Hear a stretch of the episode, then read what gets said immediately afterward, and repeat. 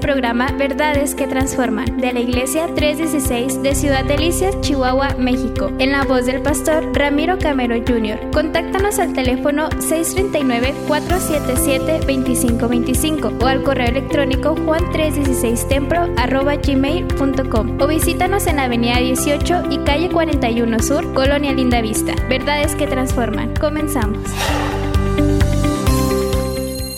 Vamos a la palabra, vaya conmigo, ya se va a sentar un momento, vamos a la Biblia, Nehemías capítulo 4.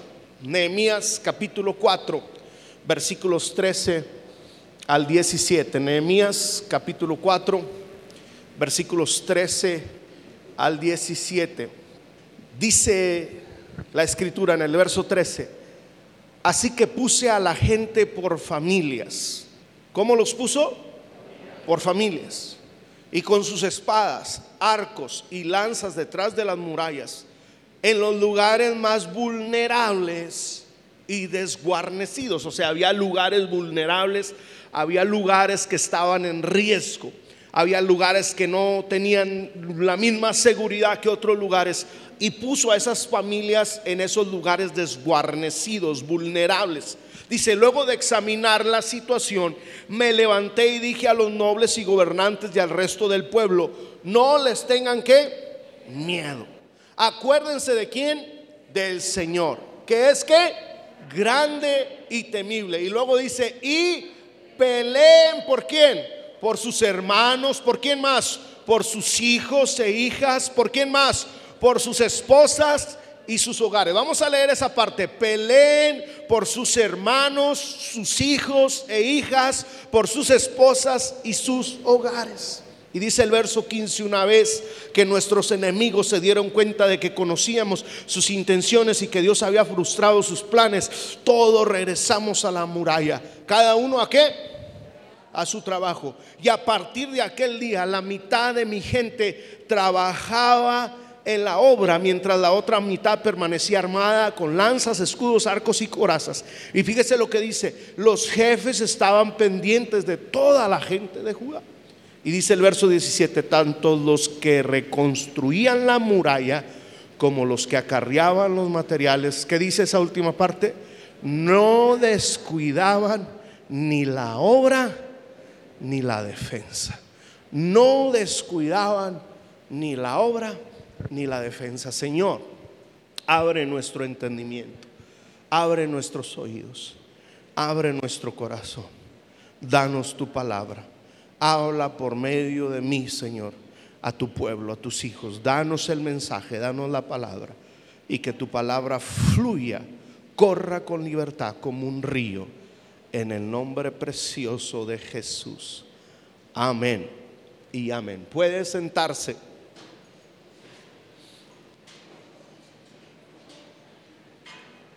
Esta narrativa bíblica, este pasaje, hace referencia al tiempo en que Nehemías, juntamente con el pueblo de Israel, decidieron restaurar y reedificar los muros de Jerusalén. No voy a entrar en muchos detalles, quiero ser lo más breve posible con respecto al trasfondo de esta historia, eh, pero quiero enfocarme en otra parte del mensaje. Lo cierto es que la Biblia relata que Nehemías y el pueblo de Israel comenzaron, comenzaron a reedificar los muros de Jerusalén y en parte la reconstrucción del templo eh, que había sido destruido después de que Israel había sido liberado del cautiverio babilonio. Habían sido llevados cautivos a Babilonia, pero cuando fueron llevados o en el Inter, Israel y los muros, Jerusalén, el templo, todo fue destruido. Ahora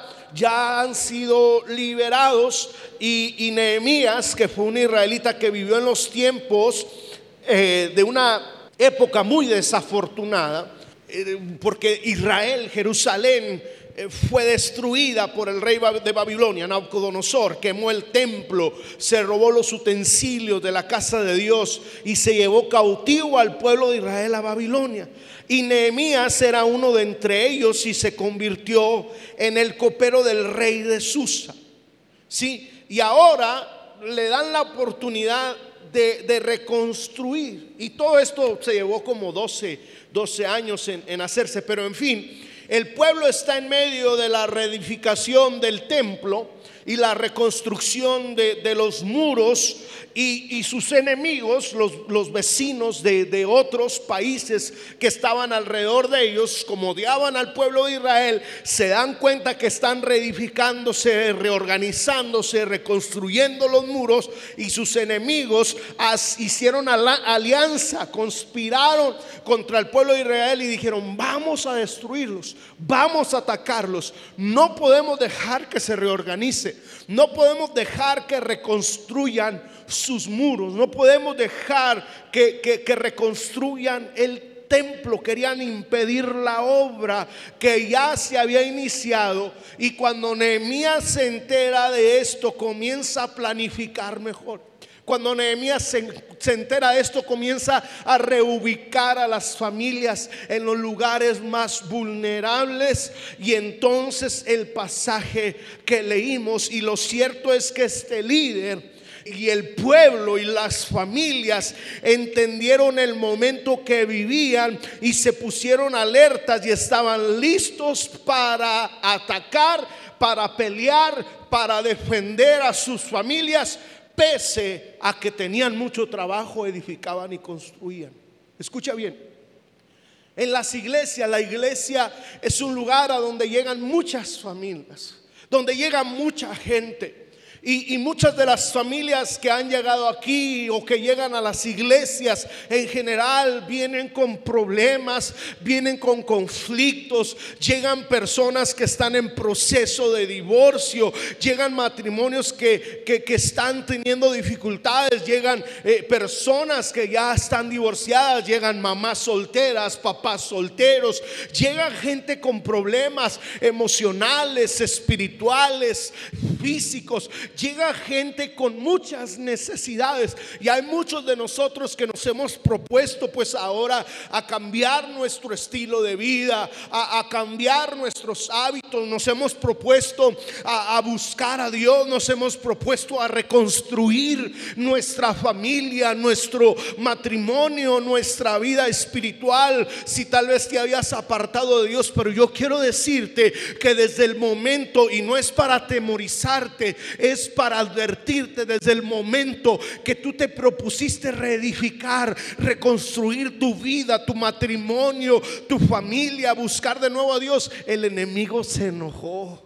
Y te está atacando y te va a seguir atacando y quiere desanimarte. Y dices, ay, pero si apenas tengo dos semanas yendo a la iglesia y mira todos los problemas que se me vinieron. Ay, apenas empecé a hacer esto y apenas empecé a dar y apenas me comprometí con Dios a darle eh, em, la décima parte. Y mira los problemotas que se me vienen. ¿Por qué? Porque quiere desanimarte el enemigo. Apenas te propones a buscar a Dios y viene con otro problema para desanimarte, para distraerte, porque te quiere destruir, porque no quiere que te fortalezcas, porque no quiere que tu matrimonio avance, prospere, porque no quiere que tu familia le sirva al Señor, pero que el Señor lo reprenda en el nombre de Jesús, que sea reprendido y que más familias fuertes se levanten en ese lugar y que más personas sean restauradas y levantadas para la gloria de Dios.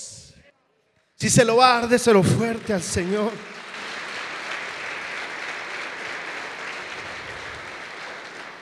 Escucha bien. Cuando te has propuesto edificar tu casa en las cosas de Dios, Satanás hará todo lo que esté a su alcance para derribar los muros de protección que rodean a tu familia muros de protección espiritual, moral, emocional. Y, escúchame bien lo que te voy a decir, como papá de dos niños, de una niña de, ocho y un niño que hoy cumple cuatro, hoy cumple Luca, cuatro años, a veces me preocupo del futuro mm, de, ellos, o sea, es decir, lo, lo que va a venir, o sea, las cosas en la sociedad, en el mundo, no pintan nada bien, nuestra sociedad cada día está más de deteriorada, cada día más se pierden los valores, los principios, cada día más se distorsiona la fe, el evangelio y las cosas no pintan nada bien para nuestra sociedad, pero independientemente de eso, nosotros debemos de seguir luchando, escucha bien, por nuestra casa, por nuestro matrimonio, por nuestra familia, por nuestros hijos. No podemos olvidar la fe, sino practicar la fe, que en la casa se promuevan los, los fundamentos espirituales, que en nuestra casa se promueva la adoración, la oración, la lectura de la palabra, que en el hogar se promuevan los buenos principios y valores bíblicos, como lo es el amor, como lo es el respeto, la humildad y practicar todo lo que dice la palabra de Dios con respecto al matrimonio, a la familia, al sexo, a la vida.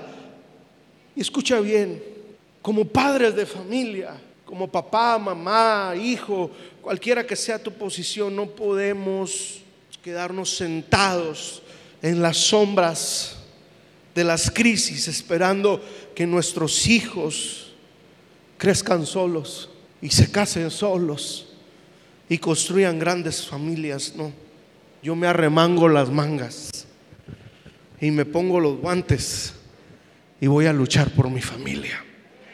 ¿Cuántos dicen amén? Y he titulado el mensaje de hoy, Familias bajo ataque, y un subtítulo, Pelea por tu familia. Dile al que está a tu lado, pelea por tu familia. Vamos, díselo otra vez, pelea por tu familia. Yo, quiero que me preste mucha atención. Analicemos por un momento la situación que está viviendo, no el mundo, sino Chihuahua. Analicemos la situación que está viviendo Chihuahua. Me di a la tarea de buscar algunas estadísticas de nuestro estado, de Chihuahua. Según el Heraldo de Chihuahua, se coloca Chihuahua entre los estados con mayor problemática en cuanto a consumo de drogas.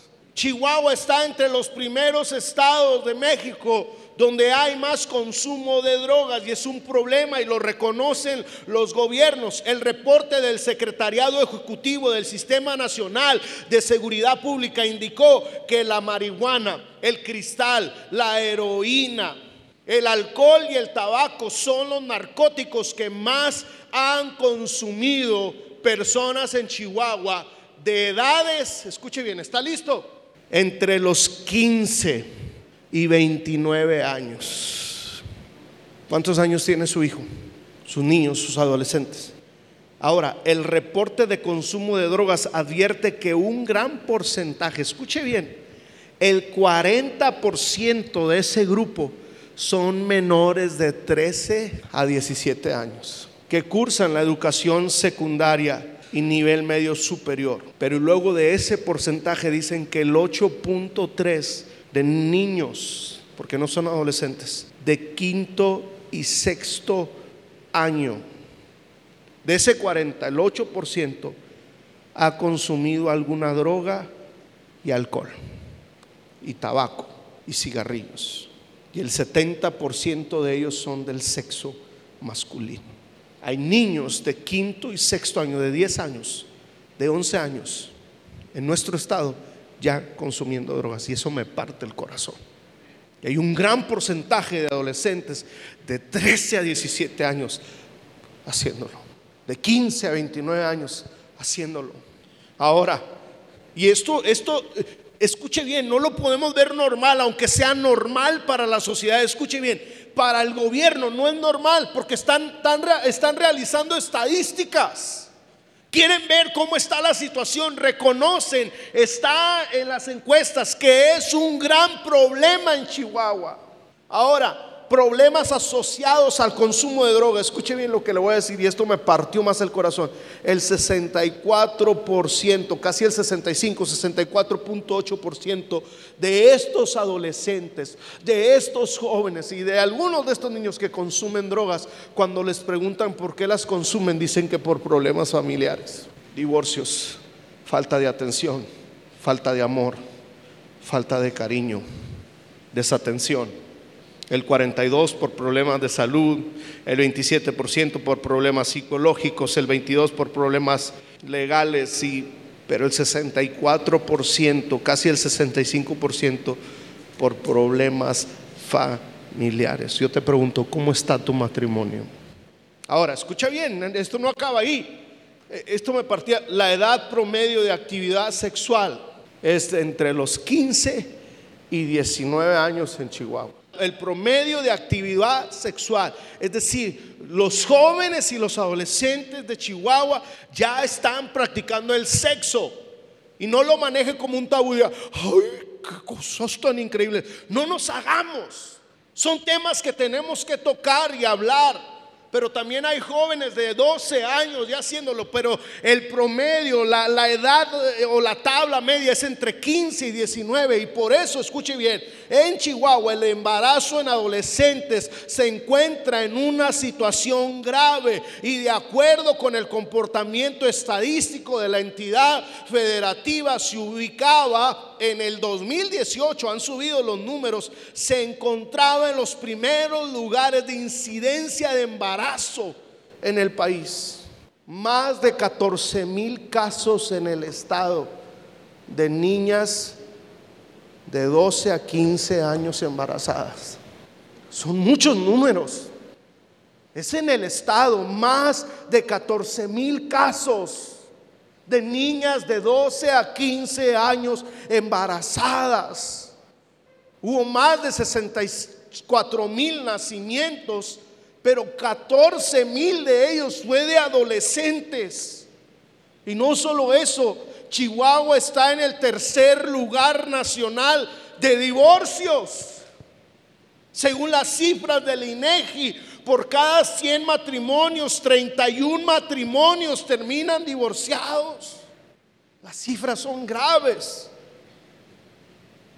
Y dice el doctor Dobson de Enfoque a la Familia que los niños ven violencia, violación, adulterio, robo, uso de drogas y lenguaje vulgar en la casa, pero principalmente en la televisión.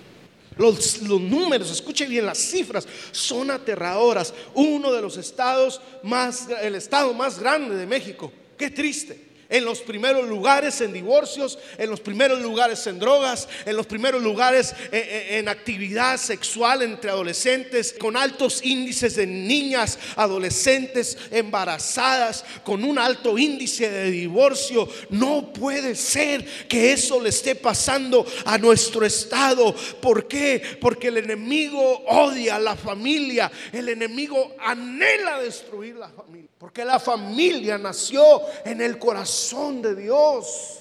Y el enemigo quiere destruir nuestras familias. Pero yo he venido no para desmotivarle hoy, no he venido para echarle tierra, no he venido para desanimarlo, tampoco he venido para regañarte, he venido para decirte, papá, mamá, alerta, ojo, pon atención a tus hijos, dale amor a tus hijos, dale cuidado a tus hijos, corrige a tus hijos, ora por tus hijos, está al pendiente de lo que tus hijos están viendo, haciendo. Hay que pelear por nuestras familias, porque el enemigo quiere destruir nuestras familias, pero no nos va a ganar la batalla en el nombre de Jesús. Recuerde que aunque el diablo es terco, es mañoso, e, es, es un charlatán, es un mentiroso, Dios sigue siendo Dios y Dios sigue estando sentado en su trono y Dios es todopoderoso y Dios es capaz de hacer cualquier cosa, pero nosotros tenemos que hacer nuestra parte. Dígale al que está a su lado, tienes que hacer tu parte. Dígale, lucha por tu familia, por tu hogar. Y escuche bien, por lo menos hay tres tipos de batallas que vamos a librar con nuestros hijos y, y la sociedad. Diga conmigo argumentos. O sea, batallas argumentativas. ¿Por qué digo esto? Escuche bien porque hay pensamientos humanistas filosóficos no bíblicos de este mundo que se les enseña ya en las escuelas a nuestros hijos, que los amigos les enseñan a nuestros hijos. Y no podemos dejar, escuche bien, que esos argumentos filosóficos, que esos argumentos científicos, que esos pensamientos humanistas desprovistos de la palabra de Dios reinen en nuestras casas y en nuestros hogares cristianos. Fíjese lo que dice dice la palabra también. Dice eh, eh, segunda de Corintios 10.5. Segunda de Corintios 10.5 dice, destruimos todo obstáculo de arrogancia que impide que la gente conozca a Dios. Y escuche bien, y capturamos los pensamientos rebeldes ¿Y qué hacemos con esas personas que piensan rebelde? ¿Qué hacemos con esos hijos que están adoptando ideas humanistas? ¿Qué hacemos con esos hijos que están adaptando ideas de lo, los llevamos a enseñar a esas personas, a esos hijos a obedecer a Cristo, a obedecer lo que dice la palabra de Dios. Entonces usted se va a encontrar con sus hijos adolescentes con una batalla argumentativa entre la verdad y lo que dice la sociedad. Pero también va a haber una lucha de fe, porque el diablo odia nuestra fe. Pero la Biblia dice en Primera de Timoteo 6:12, escuche bien lo que dice Primera de Timoteo 6:12, pelea la buena batalla de qué? Diga conmigo, la fe es buena y vale la pena pelear por ella. Una vez más diga conmigo, la fe es buena y vale la pena pelear por ella. La Biblia dice, pelea la buena batalla de la fe. Haz tuya la vida eterna a la que fuiste llamado y por la cual hiciste aquella admirable declaración de fe delante de muchos testigos. Hemos aceptado a Cristo delante de las personas. Proclamamos a Cristo delante de las personas. Pero esta fe no es fácil. Hay cosas que atentan contra nuestra fe. La sociedad atenta contra nuestra fe. La, la filosofía atenta contra nuestra fe. Pero pelee la buena batalla de la fe. Vale la pena pelear por la fe y vale la pena pelear en fe por tu familia. ¿Cuántos dicen amén? Así es que batalla de fe, lucha de fe, lucha argumentativa, con pensamientos, pero también escuche bien, va a haber batallas espirituales. Dígale al que está a su lado, también hay batallas espirituales. Dice Efesios 6:12, porque nuestra lucha no es contra seres humanos, sino contra qué? Poderes, autoridades, contra potestades que dominan este mundo de tinieblas, contra fuerzas espirituales malignas en las regiones celestes. No podemos ignorar una lucha espiritual, pero no todo es espiritual. ¿Está claro? Va a haber batallas argumentativas, batalla de fe y batallas espirituales. Y en esas tres áreas vamos a luchar mucho. Dígale al que está a su lado, ¿estás listo? Para luchar por tu casa, tu familia. Pero déjeme ser más práctico porque lo puedo yo revolver con mucha teología. Vamos a ser práctico.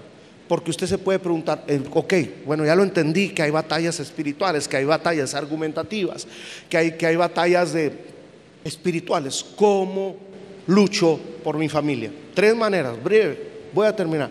¿Cómo luchar por nuestra familia? La primera, debemos de convertirnos en guardianes de nuestras familias. ¿Lo puede decir conmigo? Una, dos, tres. Debemos de convertirnos en guardianes de nuestras familias. Dice el primer pasaje que leímos, el versículo 13 de, de Nehemías, eh, Nehemías capítulo 4, el versículo 13 me llama mucho la atención.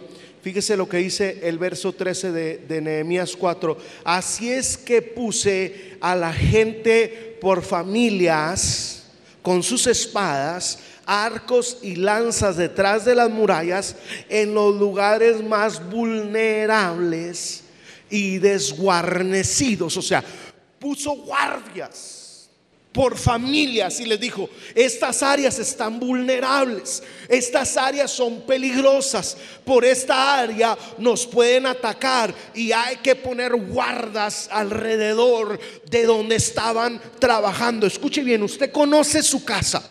Usted conoce sus hijos, usted conoce su familia, usted sabe de qué pata cojea. Usted sabe de qué pata cojean sus hijos y hay que convertirnos en guardianes de nuestras familias. Usted tiene que convertirse en guardián de su esposa. Su esposa, usted tiene que convertirse en guardián de su esposo, pero también de sus hijos. Tú conoces tu familia.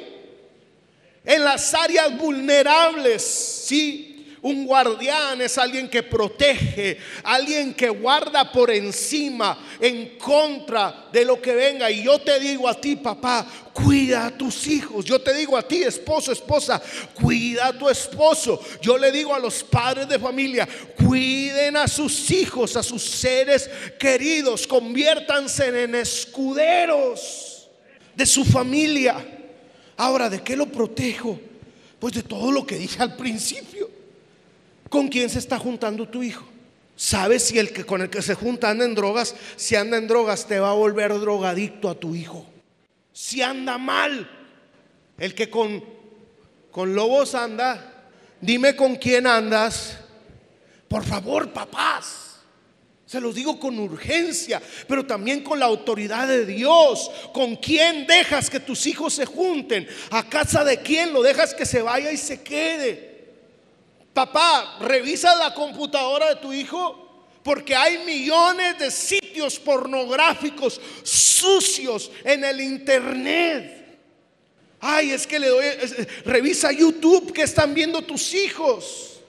Hay, una obsesión, escúcheme bien lo que le digo, de personas que quieren dañar la mente de nuestros hijos, que quieren pervertir a nuestros niños y disfrazan todo su mal plan de algo bueno. Estaba bajo el nombre de una caricatura, pero no era la caricatura. ¿Está conmigo acá? Entonces tenemos que tener cuidado de lo, de lo que ven nuestros hijos. Y se lo digo porque nos ha pasado. Nos ha pasado. Eh, somos papás, no, no estamos exentos, no, no somos perfectos. Pero papá, ¿Qué estás, estás viendo lo que tus hijos suben? Ven, aunque sea adolescente, aunque ya tenga bigote. Necesitamos asegurarnos de que están viendo nuestros hijos, porque el diablo no descansa. ¿Qué música escuchan tus hijos? ¿Qué música secular? ¿Cuál es la letra? ¿Qué dice la canción? Porque el diablo quiere imponer de moda ciertas músicas que, que no es la adoración verdadera a Dios. Y debemos de tener cuidado con toda esa corriente que quiere destruir de, de los amigos. Como recuerdo a mi papá. Y no sé si lo he dicho que le dije, papá, ¿me dejas ir a ese patinadero? Está bien padre, solo van adolescentes. Y me dijo, ¿dónde está el patinadero? Y le dije, aquí en tal lugar, en tal calle, van a patinar, hay snacks. Y le hace mi papá, hmm". dice, pero a dos cuadras está la discoteca de ese lugar. Le digo, sí, pero yo no voy a ir a la discoteca, yo voy a ir al patinadero. Porque de ahí el siguiente paso es ese. Y me acuerdo que mis amigos y primos míos, de hijos de tíos que eran cristianos, que los dejaron ir. Como me acuerdo tan clarito que después del patinadero se brincaron a la discoteca. Clarito me recuerdo. Había un papá que se preocupaba por mí y que llevaba un paso adelante a sus hijos. Ahora, yo, no le voy a decir que, fui perfecto porque uno se las ingenia, pero siempre, y todavía hasta el día de hoy, ahí está mi esposa, tengo 38 años, ya le revelé mi edad, estoy joven todavía, pero todavía me llama y lo he dicho, hey, ¿estás orando? Hey, ¿estás leyendo la palabra? Hey, ¿qué estás viendo? Hey, tus hijos que están viendo, no los dejes solos. Aquí lo tengo, mire. Pero funciona. Y hay papás que dicen, no, ya, yo ya le enseñé el camino, tiene 16 años, él sabe, ella sabe, ella sabe lo que es bueno, sí, bien perdidos. Porque el papá dice que ellos sabe. No, no sabe, porque si supiera, estuviera aquí. Si supiera, estuviera buscando al Señor. Si supiera, estuviera en el camino correcto. Papá, tenemos que convertirnos en guardianes de nuestras familias. Ora por tus hijos. Clama por tus hijos. Clama por tu familia. Pídele a Dios. Fíjate lo que dice Job 1.5. Job 1.5. Dice Job 1.5.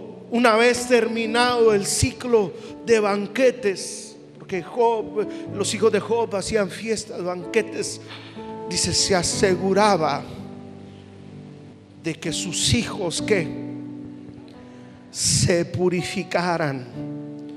Y muy de mañana ofrecía un holocausto antes cuando había que ofrecer holocausto de animales para el perdón de pecados. Dice, hacía un holocausto por cada uno de ellos, pues pensaba, tal vez mis hijos hayan pecado y maldecido en su corazón a Dios. Y para Job esta era una costumbre cotidiana, es decir, diaria pedía perdón por sus hijos, clamaba a Dios. Yo te pregunto, ¿cuándo fue la última vez que oraste por tu hijo? Antes de ir a la escuela, papá, mamá, bendícelo, cúbrelo con la sangre de Cristo. Habla palabras de bendición sobre tus hijos, niños, adolescentes, jóvenes.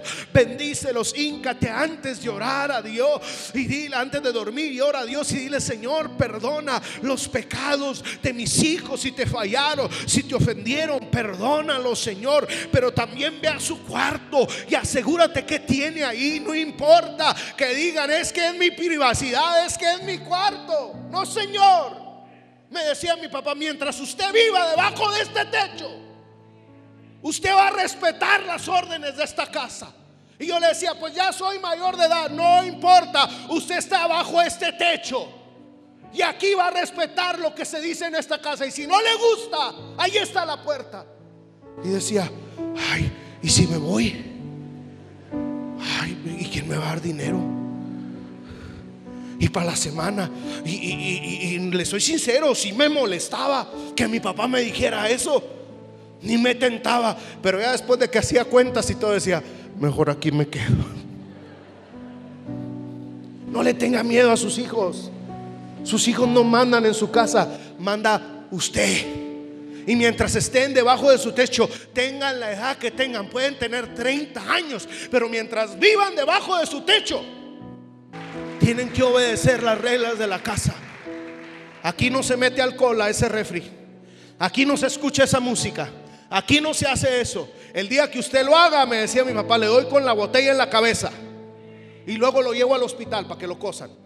Así crecí yo y aquí estoy, mire, no estoy frustrado, no, no, no, no tengo problemas psicológicos, estoy bien. Y tengo el privilegio y la dicha de ser pastor, juntamente con el pastor Ramírez. Porque tuve un papá así, mire.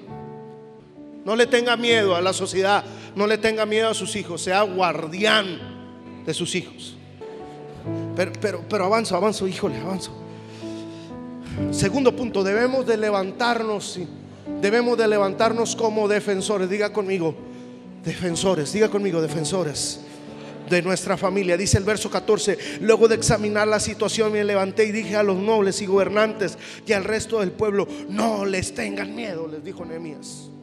Acuérdense del Señor, que es grande y temible. Y fíjense lo que dice, me encanta. Y peleen por sus hermanos, por sus hijos e hijas y sus esposas y sus hogares. Yo pregunto, ¿habrá alguien aquí con coraje santo? ¿Habrá alguien aquí que esté cansado del diablo, del pecado y diga, voy a pelear por mi casa, voy a pelear por mis hijos, voy a pelear por mi matrimonio? Un defensor es aquel que defiende los valores familiares, tradicionales de la palabra de Dios. Escuche bien lo que le voy a decir, escuche bien, hay una corriente allá afuera que quiere confundir a nuestros hijos con respecto al sexo, con respecto a la identidad sexual de los niños. Hay que enseñarle a nuestros hijos la verdad. Dios creó a Adán y a Eva, no a Adán y a Adrián. Sí, Dios creó a Adán y a Eva. Creó a Eva y no a Eva y a Elena, ¿eh?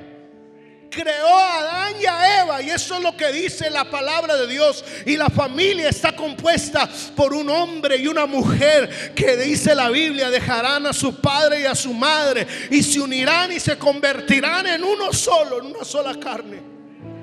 Y esa es la definición bíblica del sexo. Esa es la definición bíblica del matrimonio. Dios hizo un hombre y Dios hizo una mujer y los unió. Dios no hizo dos hombres. Dios no hizo dos mujeres para que se unieran. Hizo a un hombre y a una mujer. Y ese es el orden bíblico y hay que seguirlo y hay, hay que predicarlo y hay que enseñárselo a nuestros hijos. Yo me levanto hoy como defensor de la fe. Yo me levanto hoy como defensor de la iglesia. Yo me levanto hoy como defensor de mi casa y de mi familia. Y voy a vivir de acuerdo a la palabra de Dios.